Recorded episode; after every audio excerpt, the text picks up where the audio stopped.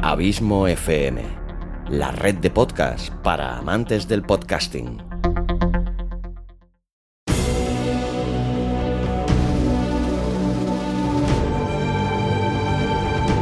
Una producción de Abismo FM, creada para todos aquellos que quieren disfrutar de su tiempo libre escuchando grandes historias.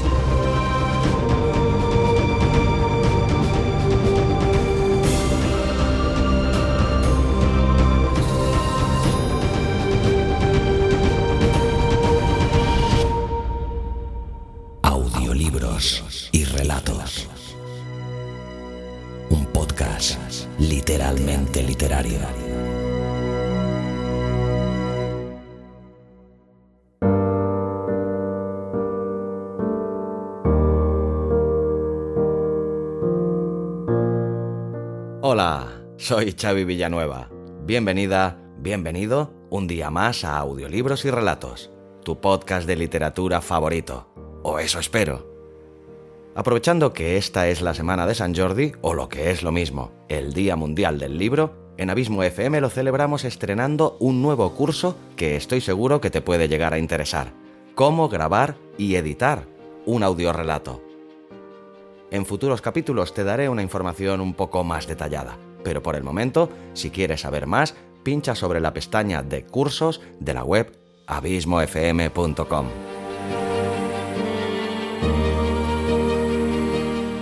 Pues bien, capítulo 93, vigésimo tercero de esta tercera temporada, en el que nuevamente te traigo a otro autor que se estrena en este podcast. Y aprovechando que es la semana de San Jordi, vaya pedazo de autor que te traigo. Nada más y nada menos que al tristemente desaparecido Carlos Ruiz Zafón, que tan pronto se nos fue el pasado 20 de junio de 2020. Zafón nació en Barcelona en 1964 y se nos fue sin llegar a cumplir los 56 años. Su obra más importante es La sombra del viento, con 15 millones de ejemplares vendidos y ganador de numerosísimos galardones. Es además el primer libro de la tetralogía que conforma la saga del Cementerio de los Libros Olvidados, de imprescindible lectura, si se me permite la recomendación. El pasado otoño sus millones de seguidores tuvimos un regalo inesperado, al menos para mí lo fue. Se trató de la publicación de La ciudad de vapor, una imprescindible antología con todos los cuentos de Carlos Ruiz Zafón, de la que he extraído esta maravilla de relato que hoy te traigo. Se titula Blanca y el adiós y solo quiero decirte que si eres seguidor de la saga de la sombra del viento, te sonarán sin duda algunos de sus personajes. Sin más, te dejo ya con esta perla literaria de un genio de las letras que nos dejó huérfanos demasiado pronto, el gran Carlos Ruiz Zafón. Dar las gracias nuevamente a Susana Porras por cedernos su bonita voz y como siempre, gracias a ti por tu fidelidad y apoyo y por hacerme tan feliz sabiendo que este podcast te gusta, te acompaña y te sirve de entretenimiento. Disfruta mucho del relato y te espero aquí en el próximo capítulo del que te avanzo que tienes que estar muy atento porque traerá una sorpresa. Será un nuevo relato de la sección Cuentos Fantásticos de un autor que te puedo garantizar que conoces. Sin más, larga vida al podcasting y larga vida a la audioliteratura.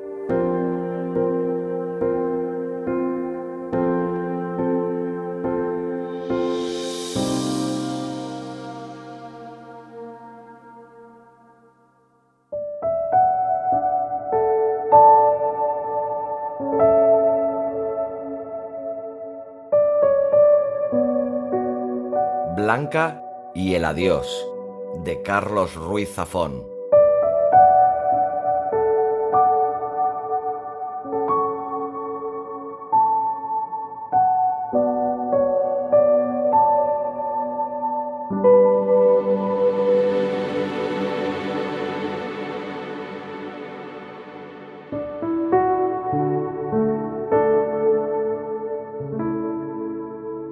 Siempre he envidiado la capacidad de olvidar que tienen algunas personas, para las cuales el pasado es como una muda de temporada o unos zapatos viejos a los que basta condenar al fondo de un armario para que sean incapaces de rehacer los pasos perdidos.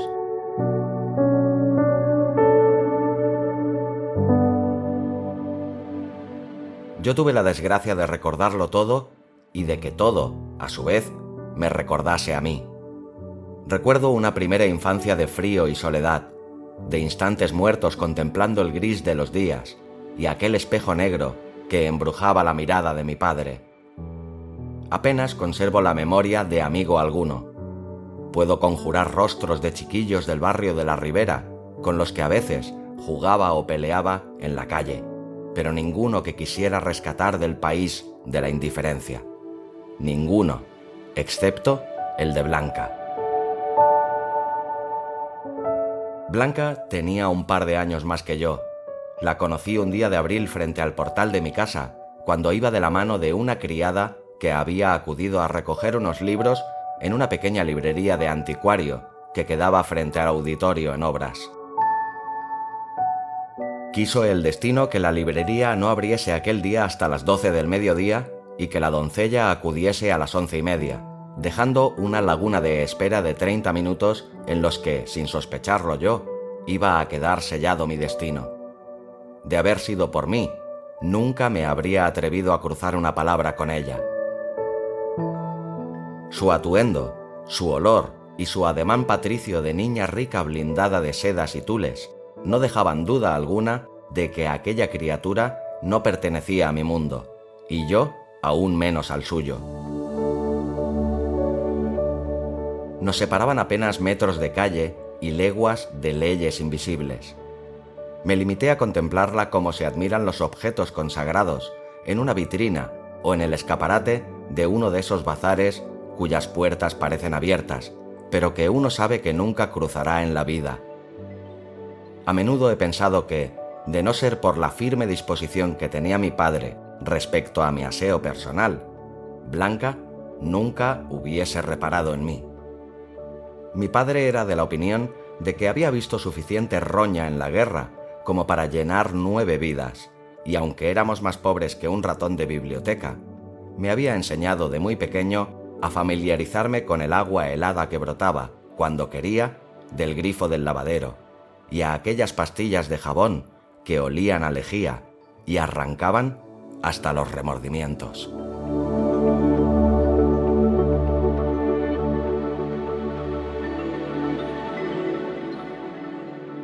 Fue así como a sus ocho años recién cumplidos, un servidor, David Martín, aseado pelagatos y futuro aspirante a literato de tercera fila, consiguió reunir la entereza de espíritu para no desviar la mirada cuando aquella muñeca de buena familia posó sus ojos en mí y sonrió tímidamente. Mi padre siempre me había dicho que en la vida a la gente había que corresponderle con la misma moneda con que le pagaban a uno. Él se refería a bofetadas y demás desplantes, pero yo decidí seguir sus enseñanzas y corresponder a aquella sonrisa, y de propina añadir un leve asentimiento. Fue ella la que se aproximó despacio y mirándome de arriba abajo, me tendió la mano, un gesto que nunca nadie me había ofrecido, y me dijo, Me llamo Blanca. Blanca tendía la mano como las señoritas en las comedias de salón, palma abajo y con la languidez de una damisela parisina. No caí en la cuenta de que lo adecuado era inclinarme y rozarla con los labios. Y al rato, Blanca retiró la mano y enarcó una ceja. Mm, yo soy David. ¿Eres siempre tan maleducado? Andaba yo trabajando en una salida retórica con la que compensar mi condición de palurdo plebeyo, con un alarde de ingenio y chispa que salvase mi perfil, cuando la doncella se aproximó con aire de consternación y me miró como se mira a un perro rabioso que anda suelto por la calle. La doncella era una mujer joven de semblante severo y ojos negros y profundos que no me guardaban simpatía alguna. Tomó a Blanca del brazo y la retiró de mi alcance. ¿Con quién habla usted, señorita Blanca?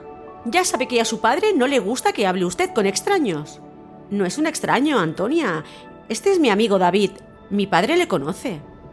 Me quedé petrificado mientras la doncella me observaba de reojo. ¿David qué? David Martín, señora, para servirla a usted. A Antonia no le sirve nadie, David.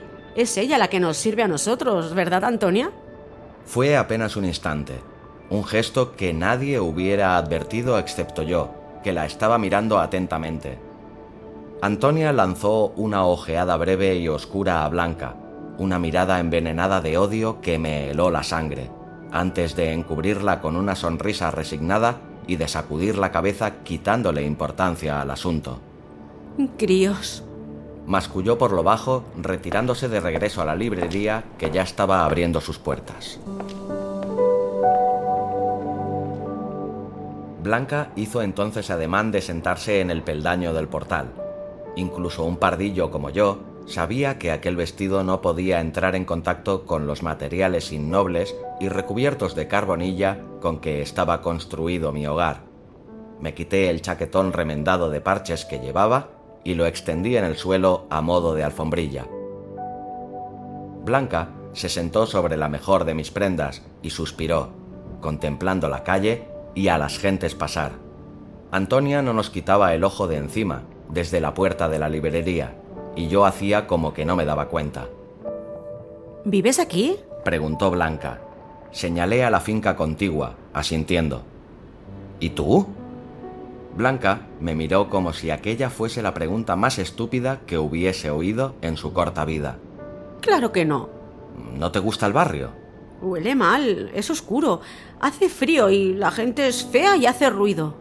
Nunca se me había ocurrido resumir el que era mi mundo conocido de tal modo, pero no encontré argumentos sólidos con que contradecirla. ¿Y por qué vienes aquí?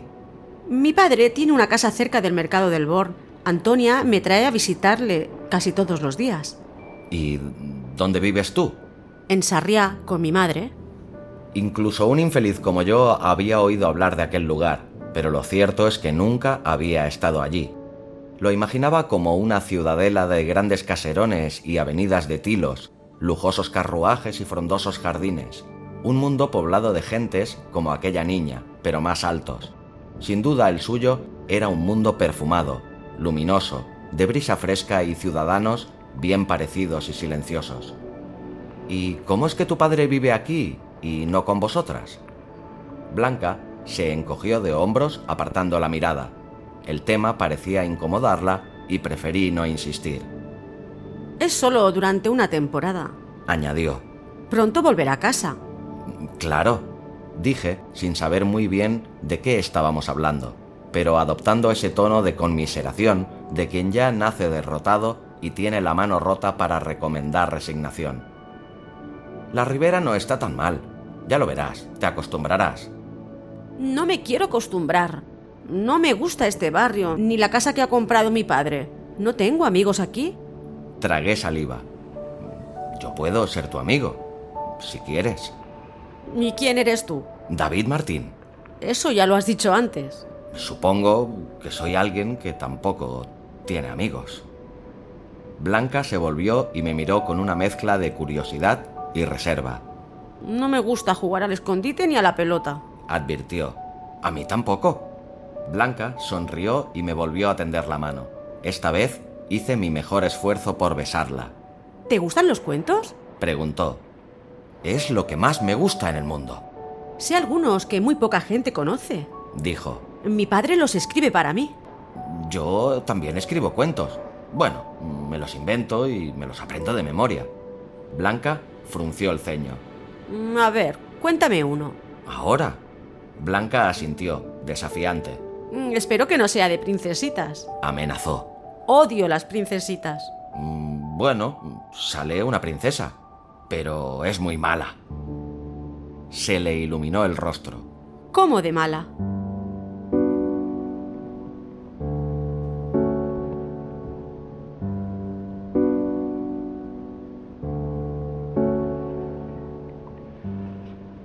Aquella mañana Blanca se convirtió en mi primera lectora, mi primera audiencia. Le conté como mejor pude mi relato de princesas y brujos, de maleficios y besos envenenados en un universo de hechizos y palacios vivientes que reptaban por los páramos de un mundo de tinieblas como bestias infernales.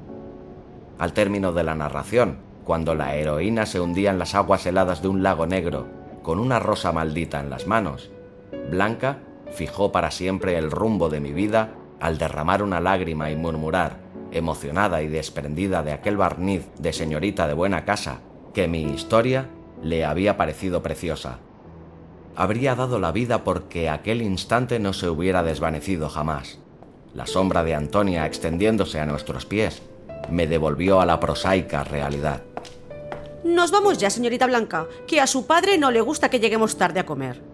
La doncella la arrebató de mi lado y se la llevó calle abajo, pero yo le sostuve la mirada hasta que su silueta se perdió y la vi saludarme con la mano. Recogí mi chaqueta y me la enfundé de nuevo, sintiendo el calor y el olor de Blanca sobre mí. Sonreí para mis adentros, y aunque solo fuese por unos segundos, comprendí que por primera vez en mi vida era feliz y que, ahora que había probado el sabor de aquel veneno, mi existencia nunca volvería a ser igual. Aquella noche mi padre, mientras cenábamos pan y sopa, me miró con severidad. Em, te veo diferente. ¿Ha pasado algo? No, padre.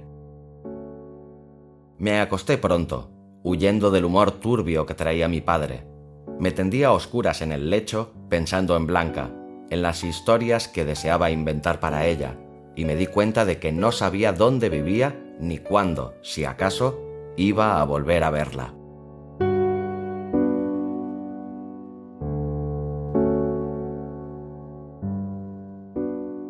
Pasé los días siguientes buscando a Blanca.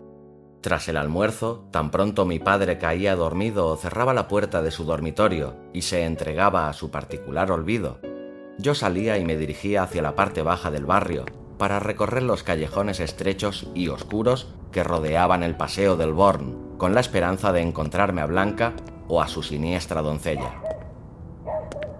Llegué a aprenderme de memoria cada recoveco y cada sombra de aquel laberinto de calles, cuyos muros parecían converger unos contra otros para cerrarse en un entramado de túneles.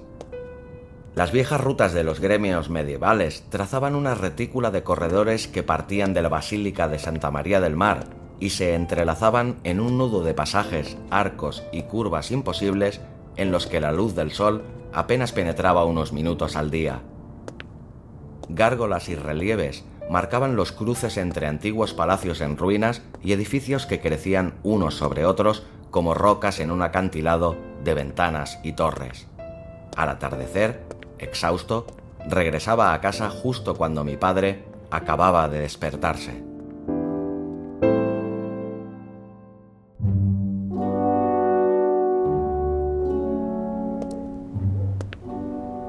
Al sexto día, cuando empezaba a creer que había soñado mi encuentro, enfilé la calle de los Mirallés hacia la puerta lateral de Santa María del Mar. Una neblina espesa había descendido sobre la ciudad y se arrastraba por las calles como un velo blanquecino. El pórtico de la iglesia estaba abierto. Fue allí donde vi, recortada sobre la entrada al templo, la silueta de una mujer y una niña vestidas de blanco, que un segundo después, la niebla envolvió en su abrazo.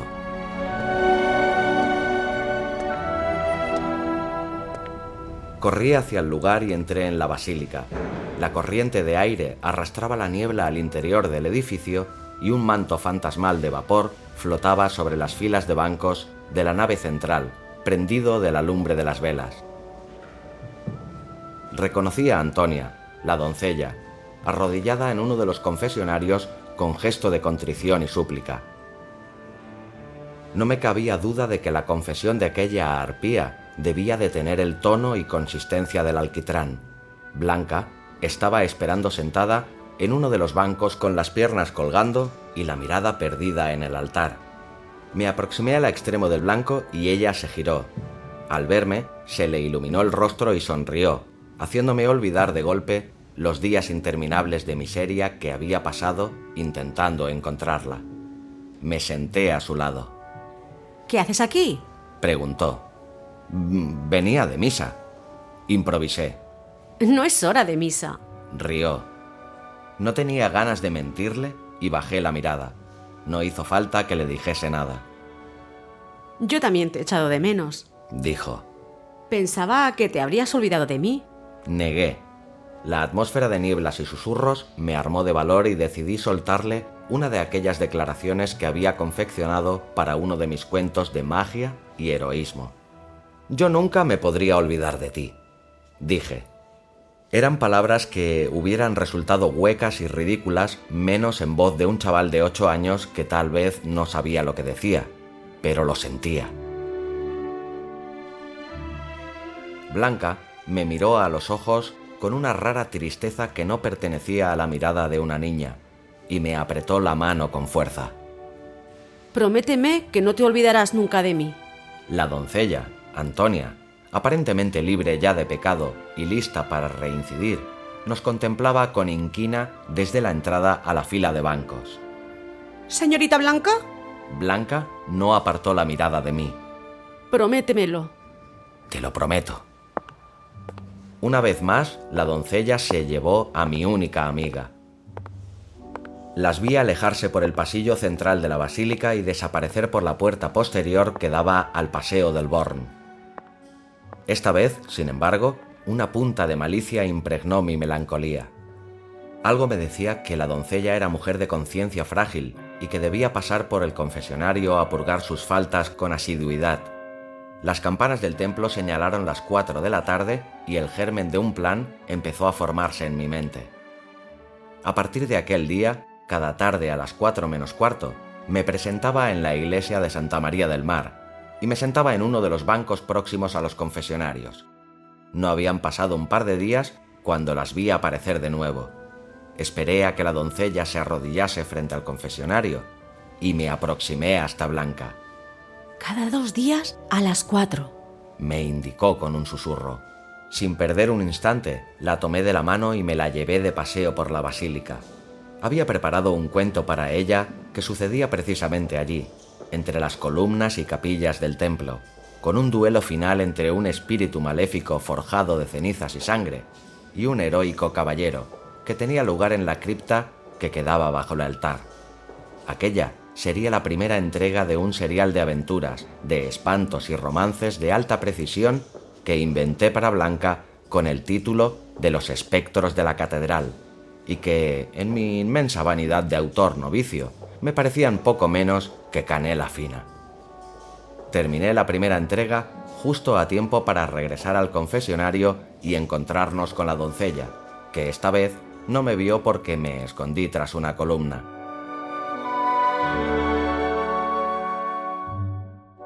Durante un par de semanas Blanca y yo nos encontramos cada dos días allí. Compartíamos historias y sueños de críos, mientras la doncella martirizaba al párroco con el prolijo recuento de sus pecados.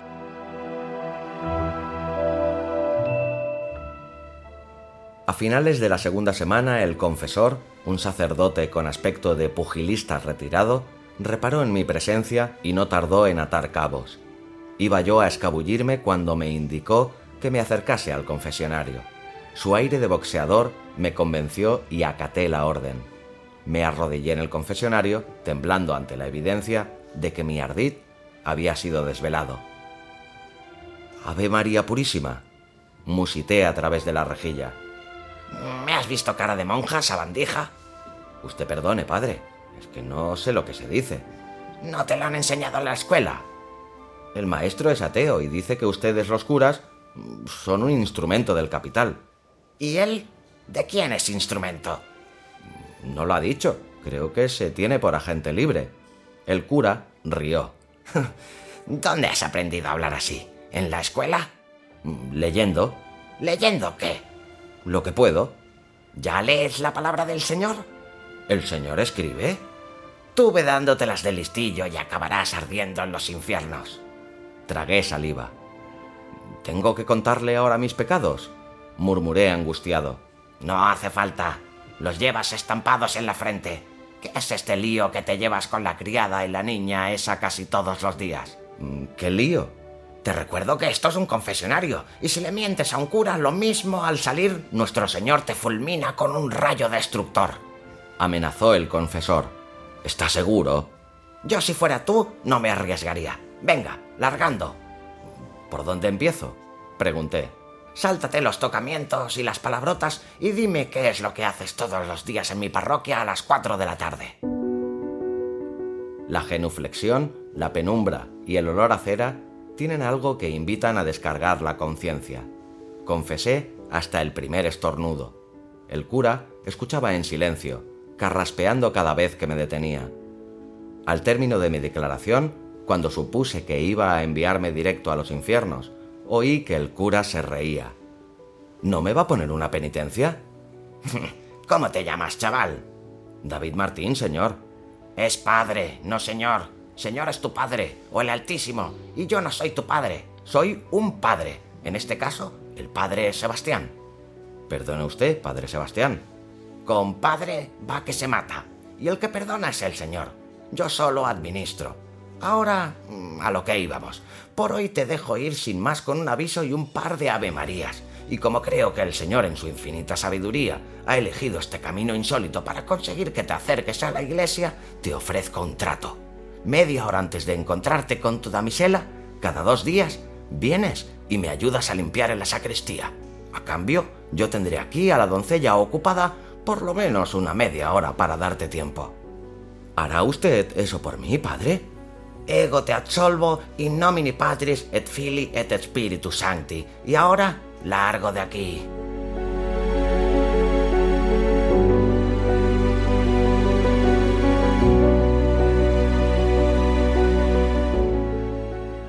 El padre Sebastián demostró ser un hombre de palabra. Yo acudía media hora antes y le ayudaba en la sacristía, porque el pobre estaba medio cojo y a duras penas se apañaba solo. Le gustaba escuchar mis historias, que según él eran pequeñas blasfemias de carácter venial, pero que le divertían, especialmente las de espectros y hechizos.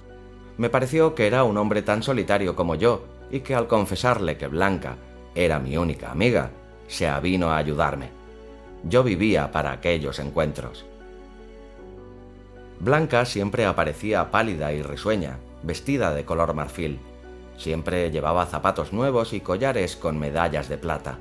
Escuchaba los cuentos que inventaba para ella y me hablaba de su mundo y de la casa grande y oscura a la que su padre se había ido a vivir cerca de allí, un lugar que le daba miedo y que detestaba. A veces me hablaba de su madre, Alicia, con quien vivía en la antigua casa de la familia en Sarriá. Otras veces, casi llorando, se refería a su padre, a quien adoraba, pero que decía estaba enfermo y apenas salía ya de casa. Mi padre es escritor. Contaba. Como tú, pero ya no escribe cuentos como antes. Ahora solo escribe historias para un hombre que a veces le visita de noche en casa. Yo no le he visto nunca, pero una vez que me quedé a dormir allí, los oí hablar hasta muy tarde, encerrados en el estudio de mi padre. Ese hombre no es bueno, me da miedo.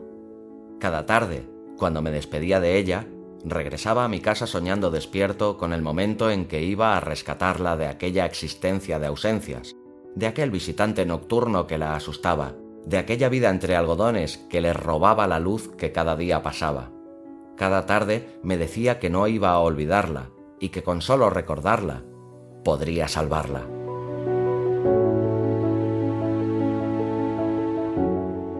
Un día de noviembre que amaneció de azul y de escarcha sobre las ventanas, salí como siempre a su encuentro, pero Blanca no acudió a nuestra cita. Por espacio de dos semanas esperé cada día en la basílica en vano a que mi amiga hiciese acto de presencia. La busqué en todas partes y cuando mi padre me sorprendió llorando de noche, le mentí y le dije que me dolían las muelas, aunque ningún diente podía jamás doler como aquella ausencia. El padre Sebastián, que empezaba a preocuparse de verme cada día esperando allí como un alma en pena, se sentó un día a mi lado y quiso consolarme. A lo mejor tendrías que olvidarte de tu amiga, David. No puedo, le prometí que no me olvidaría nunca de ella.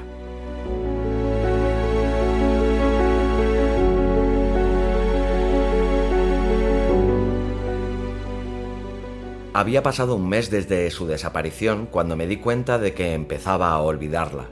Había dejado de ir cada dos días a la iglesia, de inventar cuentos para ella, de sostener su imagen en la oscuridad cada noche cuando me dormía. Había empezado a olvidar que la estaba perdiendo quise ir a ver al padre Sebastián para suplicarle que me perdonase, que me arrancase aquel dolor que me devoraba por dentro y me decía a la cara que había roto mi promesa y había sido incapaz de recordar a la única amiga que había tenido en la vida.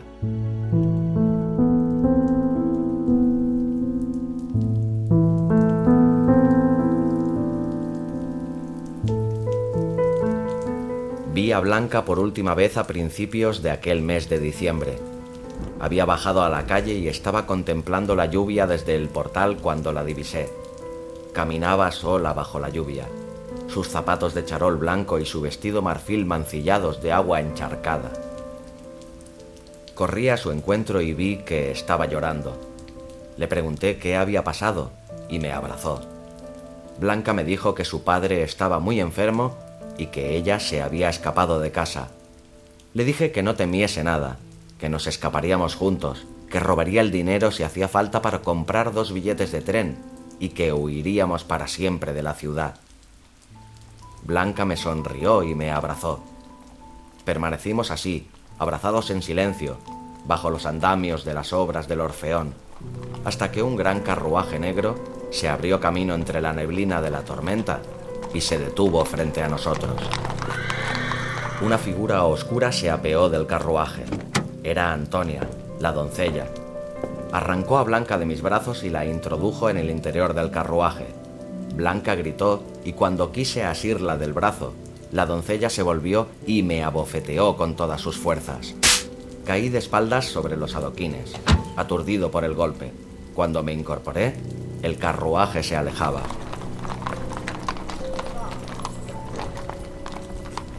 Perseguí al carruaje bajo la lluvia hasta las obras de abertura de la vía Layetana. La nueva avenida era un largo valle de zanjas encharcadas que avanzaba destrozando la jungla de callejones y casas del barrio de la Ribera, a machetazos de dinamita y grúas de derribos.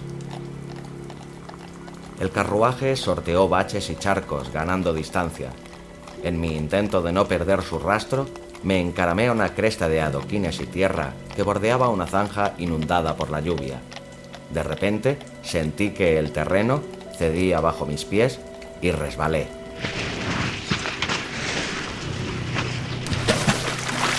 Rodé zanja abajo hasta caer de bruces en el pozo de agua que se había formado abajo. Conseguí hacer pie y sacar la cabeza del líquido, que me cubría hasta la cintura. Me di cuenta entonces de que el agua estaba empozoñada y cubierta de arañas negras que flotaban y caminaban sobre la superficie. Los insectos se abalanzaron sobre mí y cubrieron mis manos y mis brazos. Grité, agitando los brazos y escalando las paredes de barro de la zanja, presa del pánico. Cuando conseguí salir fuera de la zanja inundada, ya era tarde. El carruaje se perdía ciudad arriba y su silueta se desvanecía en el manto de lluvia. Empapado hasta los huesos, me arrastré de regreso a casa, donde mi padre seguía dormido y encerrado en su habitación. Me quité la ropa y me metí en la cama temblando de rabia y de frío.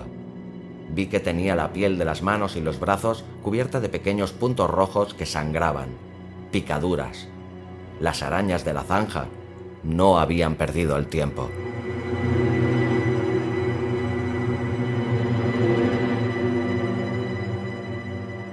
Sentí que el veneno me ardía en la sangre y que perdía el conocimiento, cayendo a un abismo de oscuridad entre la conciencia y el sueño. Soñé que recorría las calles desiertas del barrio en busca de Blanca bajo la tormenta. La lluvia negra acribillaba las fachadas y el reluz de los relámpagos dejaba entrever siluetas a lo lejos. Un gran carruaje negro se arrastraba entre la niebla. Blanca viajaba en su interior, golpeando los cristales con los puños y gritando. Seguí sus gritos hasta una calle estrecha y tenebrosa, donde avisté el carruaje deteniéndose frente a una gran casa oscura que se retorcía en un torreón que apuñalaba el cielo.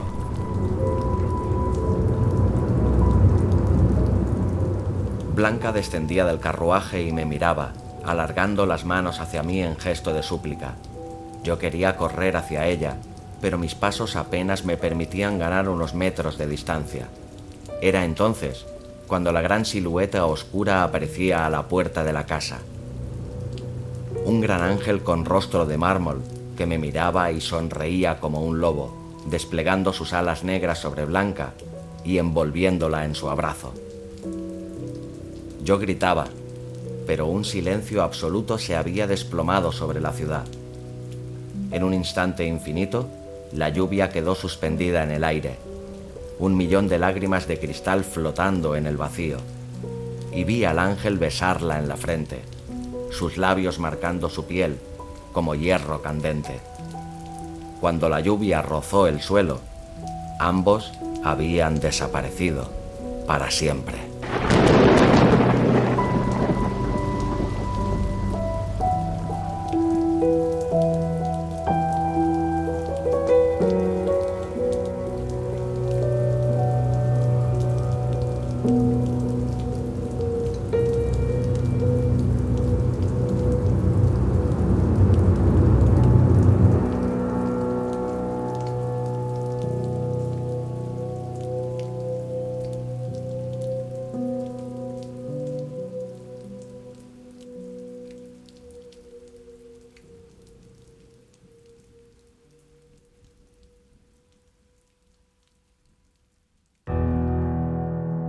Si te ha gustado el relato, ayúdame compartiéndolo y comentándolo en tus redes sociales. Me encontrarás tanto en Facebook como en Twitter como Abismo FM. Para comentarios y sugerencias, también puedes escribirme en la página de contacto de la web abismofm.com. Y si realmente te gusta este podcast, no dudes en suscribirte a él sea cual sea la plataforma desde la que lo escuchas. Es totalmente gratuito. Puedes escucharlo también desde Spotify. Hasta el próximo capítulo.